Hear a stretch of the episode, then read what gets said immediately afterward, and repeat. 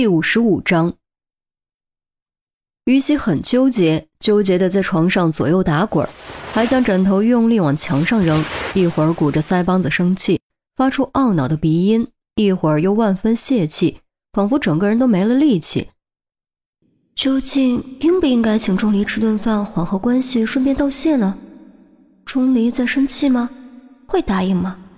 会实话实说吗？雨伞杀人案后，于西又去百味园调查过和安德鲁吃饭那天的录像。录像中果然找到了那个用手机偷拍的人，可惜此人戴着帽子和墨镜，而且全程低着头，根本看不清长相，明显是为了故意避开摄像头。不过线索还是有的，此人的身高和体型与钟离很相似。那天又只有钟离知道安德鲁请他吃饭。所以，综合考虑，只可能是钟离。如果真的是他，即便我不小心中招，他应该也会救我的吧？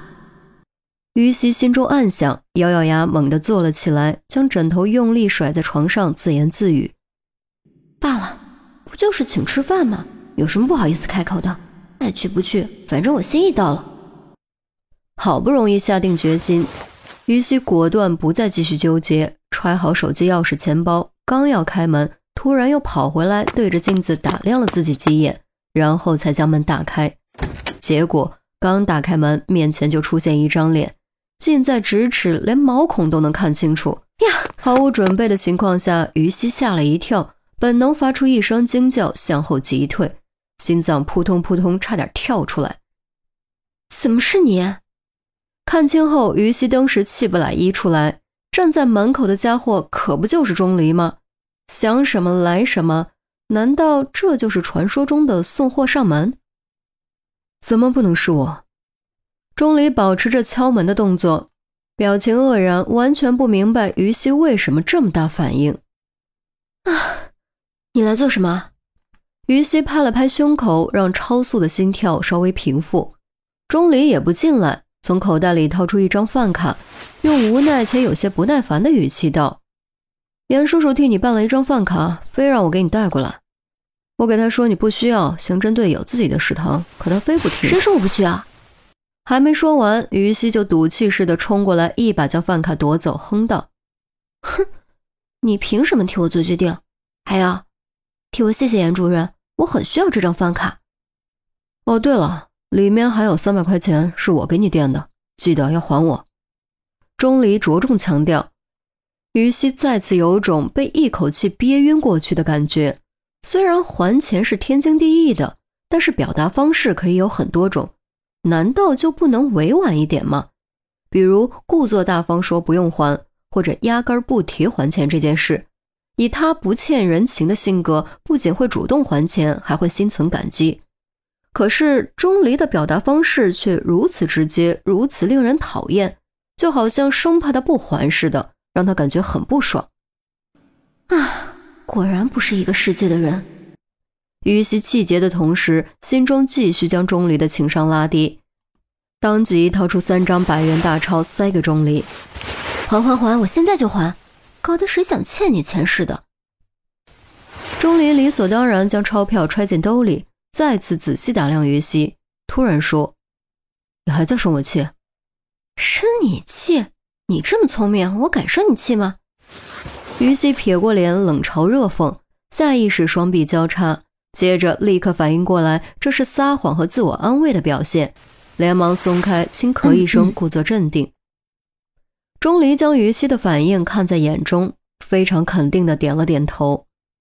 看来是在生我气，我做了什么惹你生气的事情吗？没有。于西断然否定。心中暗暗下决心，这次坚决不能让步。不会是因为这三百块钱吧？你要是急用，就先不用还，我不急。钟离说着，居然又将三百块钱掏了出来。看着钟离手中三张红艳艳的钞票，于西又是尴尬又是恼怒，差点背过气去，双手叉腰，红着脸大声道：“都说了不是啊，你烦不烦呐？不是就算了。”瞧你这一副要出门的样子，给你提个醒，别再随便和陌生人吃饭，好运不会一直跟着你。钟离说完，转身离开，完全没有注意到自己最后这句话的表达方式依然很有问题。直到隔壁传来开门关门的声音，于西才好不容易回过神，恼羞成怒，抓起枕头朝门口砸去。结果刚扔出去就后悔了，自己拿枕头撒气算什么？枕头脏了还不得自己洗？很快，后悔就变成了肠子悔青。正巧门口有个女研究生拎着打包的晚餐经过，精准被枕头命中脑袋。啊，对不起，对不起，我不是故意的，真的不是故意的。于西吓了一跳，连忙跑过去捡起枕头道歉。被砸中的女研究生更是吓得不轻，差点把晚餐扔出去，撂下一句“神经病”，气呼呼的走了。于西真有种将钟离揪出来打一顿的冲动。却只能自己缩回屋子，继续拿枕头撒气。如果在枕头上画个表情，肯定是痛哭流涕。啊，可恶的家伙！于西发泄完毕，稍微舒服了些。他很奇怪，自己并不是一个脾气大的人，甚至可以说是好脾气。可自从和钟离相识以来，总是能被钟离不经意间的言语举止惹毛。至于原因，连他自己都想不明白。也许这就是传说中的天生相克吧。于西最后只能下此结论。不过生气归生气，原则不能变。于西自认为是个有原则的人，既然决定要请客道谢，再生气也一定要做到。于是乎，怀着一肚子不爽，经过强烈的心理斗争，于西终究还是敲响了钟离的房门。你要请我吃饭？钟离上下打量于西，语气却很肯定。于西不喜欢这种一眼被看穿的感觉，这让他感觉更加尴尬。但他已经没了后退的余地，只能硬着头皮点点头。谢谢你在安德鲁的案子中帮我提供证据。如果不是你，不知道还有多少无辜者受害。还有小敏的案子，你也帮了大忙。不明白你在说什么。钟离一脸淡定，揣好钥匙就往外走。你干嘛去？你不是要请我吃饭吗？位置我选。钟离转过头，不好，这家伙这么抠门，肯定要趁机宰我一顿。于西突然有点慌，他才刚刚拿工资，那点钱可供不起钟离去星级餐厅折腾，又明显有些害怕的语气问：“去哪儿？”食堂。钟离撂下两个字，头也不回，消失在走廊尽头。于西呆滞了足足半分钟，才好不容易灵魂归窍，心里和实际的落差让他郁闷的几乎吐血。好的很，食堂就食堂，撑不死你。于西将钟离的房门恶狠狠带上，咬牙切齿追了上去。